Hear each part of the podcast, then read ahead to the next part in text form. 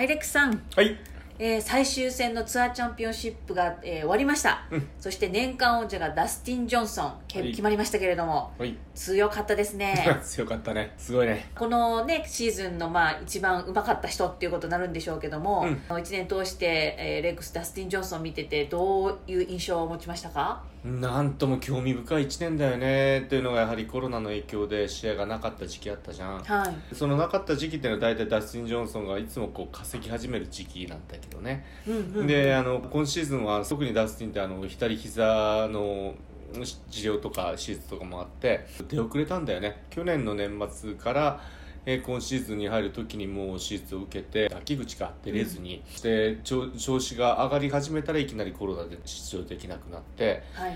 トーナメントを再開した時にはもう今回プレーオフに行けるかどうかっていうと瀬戸際だったんだよね。いや大変だったよ。そこからもう突貫工事みたいな感じで試合に出続けてまたそんな無理がたたって体調も悪くなり優勝したけどまた予選落ち80もずっと打ってしまうような試合危険もあるとかねそんなこともありながらでもなんつうかなそうやってなんつうかなアップアップしてる時に頑張ったご褒美がここにつながったのかなとも思うよね。いつまでそこまでする選手じゃないんだよね。もう実力が出始めたらすぐポンと優勝して、まあ、ちょっとこうスローダウンしてメジャーにまた焦点を合わせてこう1年間を戦うタイプの選手がこの短期間で凄まじい勢いでね、うん。あのトーナメントに出てひと踏ん張りした成果がまた最高の形になりましたよね。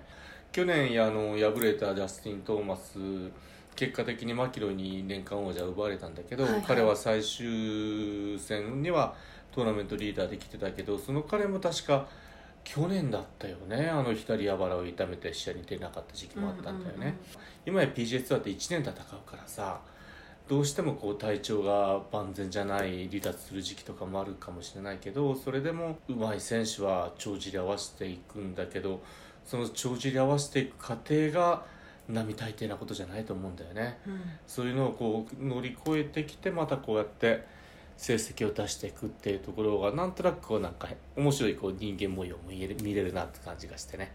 うん特別な思いに浸ってるっつうかそんな感じなんですけどね。ゴルフのショット力としたら、うん。ダスティン・ジョンソン、うん。あの他の選手と比べて突出したショット力って持ってるんですかね？あるね。あるね。飛距離ですかやっぱり？飛距離。コントロールされた飛距離だよね。うーん。120%を使ってないんだよね自分の体あの体力のだからおそらく8090%ぐらいでずっとコントロールしながら絶対的な飛距離持ってるっていうのが強いよね。だからこのコース距離長くて狭いんだけどそのダスティン・ジョンソンのコントロールされた飛距離か。これがやっぱ最後まで走り抜いたよね。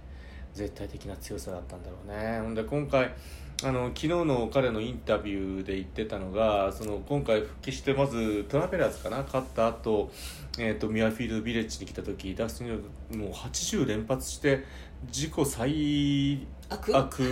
の成績で予選落ちたと思うんだ。うん。そしてその後もまた全米プロか。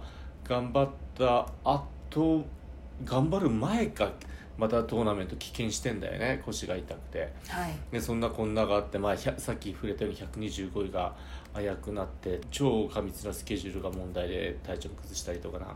なんか言って調子が悪くなった時にメディアがの質問でどうやって立て直しかったかって聞かれた時に一発二発いいショット打ったらもうそれで自分が立て直るんだって言ってんだよね。うん。でどういうことかしら？もういい感覚が出たらもうその感覚を追求してゴルフしてんだよね。深く考えてないよ何も。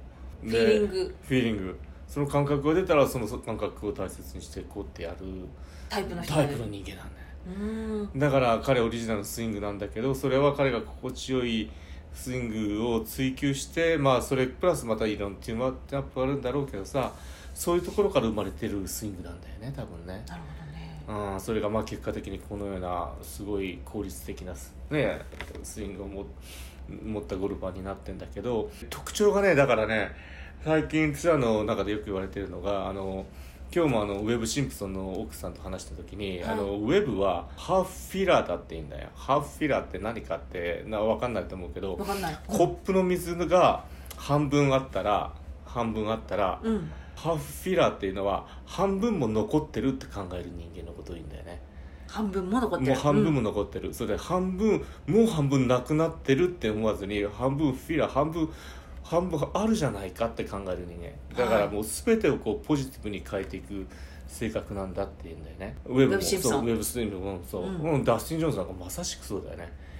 こう調子が最悪な時でも12発こういいショットが出て感覚が出たらもう最悪なことを忘れる能力これはむちゃくちゃ強いって彼は自分のことも言ってるし、うんうんうんハーフフィラーっていう言葉は使わなかったけど基本的にはそういうことよね、いい方向に焦点を当ててそれに向かって自分をこう追求していくってい。うタイプの人、うんうん。でウェブ・シンプソンは今年ヘリテージで試合が再開して2試合目か、うんうん。でいきなり優勝したそうですね。して家に帰ったら実は家族の5人子供がいるんだって、はい。で5人いる子供の1人があの PCR 噂の PCR テストではい。陽性が出て、うんうん。家族に陽性が出たからって次の試合急遽キャンセルしたんですね。そうでしたね。はい。でも実際はその子供は偽陽性になったんだ偽陽性。偽陽性、全然大丈夫なうん。でもウェブ・シンプソンはまあ念のためってこともあるけど試合会場に行かずに絶好調だったのに試合行ってなかったうんんだよね、うんうん。でも勝ったばっかしてまた翌週もエントリーして出れなかった。それはもう彼もイラついただろうって言ったら奥さんが「いやあれだから彼はハハーフフィラーだから」うん。そういう時休みが与えられたといいように解釈してまたそのその1週間をすごいいい1週間家族としてもできたしうん。私たちは本当いてくれて嬉しかったって言ってんだよね。今日ねあの、うん。話してましたよね奥さんそうそうとね綺麗な奥さんですね、そのことを俺が聞きたくって。はい。だからねウェブもそういうのに長けた人だから実は戦っていく人であの長く続いてる人って結構そういう人が多いと思うんだ。うん。うんうんだからトーナメント生活する上でハーフフィラーって最近特に言われ始めてると思うんだけど、うん。そうやって考えていくっていうのもツアープロとしてやっていく一つの大きな要因かもしれないななんてね。なるほちょっと思いどね始めて、うん、はい。ただ物事を追求する上ではこう何かのミスを犯したらそのミスを改善して追求していくっていう考え方ももちろんあると思うんだけど、うん。それもありながらもまたグラスの半分、ま、水がまだ半分あるってこうポジティブに考えながら同時に進んでいくメンタルの強さっていうのがね、うん。必要なんじゃないのかななんてまた今週再確認したって一週だね僕的には。そのダスティンに早く追いつき追い越してほしい松山選手なんですけれども、うん。今週は4日間とも松山君のプレーをレックスはそばで、うん。えー見届けたんですけれども、はい。総括的にどういう印象でしたか、はあもうだいぶ近づいてきてんじゃないの、うん。まあ一番めやっぱり目立ったのは最初と最後ドライバーとパットだけどうん。パットに関してはだいぶこう雰囲気出始めてきたような気がしますね、うん。うんはい。速いスピードが速くなればなるほどなんかいい雰囲気でストロークでき始めてるように見えるしはい。しっかりインパクトがね強く当たってるし距離感も注意しながらの練習も結構増えてるような気があするしうんううんん、またちょっと違うタイプのうん。練習も始めてタッチの部分を技術的なんじゃなくてね、そのタッチの部分もこう重要視しながらまた自分のフィーリングを重視しながらパッティングにもね挑んでるっていう感じかな。ドライバーもいろんなこう試行錯誤があるけどなんとなくこう自分の中でエースドライバーっていうのは決まりつつあるみたいだしはい。いい方向に行ってんじゃないですかね。ね、多分あの全てがこう噛み合いだしたら3日目のあのうん。松山選手のプレーしてる最中のあの表情とかねあーあれは良かったねうん、あの久しぶりになんか楽しんでゴルフ楽しんでって言ったら間違ってるかどうかわかんないけど楽しい旗から見たら楽しんでゴルフしてるようなね表情があちこちに見え,、見えながらのうん。ラウンドだったので、まあああいうラウンドがね、うん。これから増えてきてくれたら、まあ、本人ももっと楽しいでしょうしね、うん。私たちも松山君のまた違った一面もねあの見れるので、うん。楽しみにしたいなと思うんですけれども。いやープロゴルファーにとってはもう自分がこう目指すゴルフができる時が何よりも楽しいと思うからさ、うんうんうん。それがだいぶ近づいてきてるみたいな雰囲気ですしね。彼も相当今シーズンいろんなことあったと思うけどさその中でしっかり立て直してきてるから今からがこう楽しくトーナメントをね戦えるんじゃないのかなっていう気がします。NHK の放送中でもレックス触れ触れてたんですけれどもチーム松山うんの皆さんの頑張りもねやっぱりあったっていう話を、あのレックスしてたんですけれども、うん。まあ、個人的にもトレーナーさん早藤君キャディの早藤君クラブのサポートしている、うん。宮野君宮野君とか、うん。あのみんなのこと個人的にねレックスも知ってるんですけれども、うん。チーム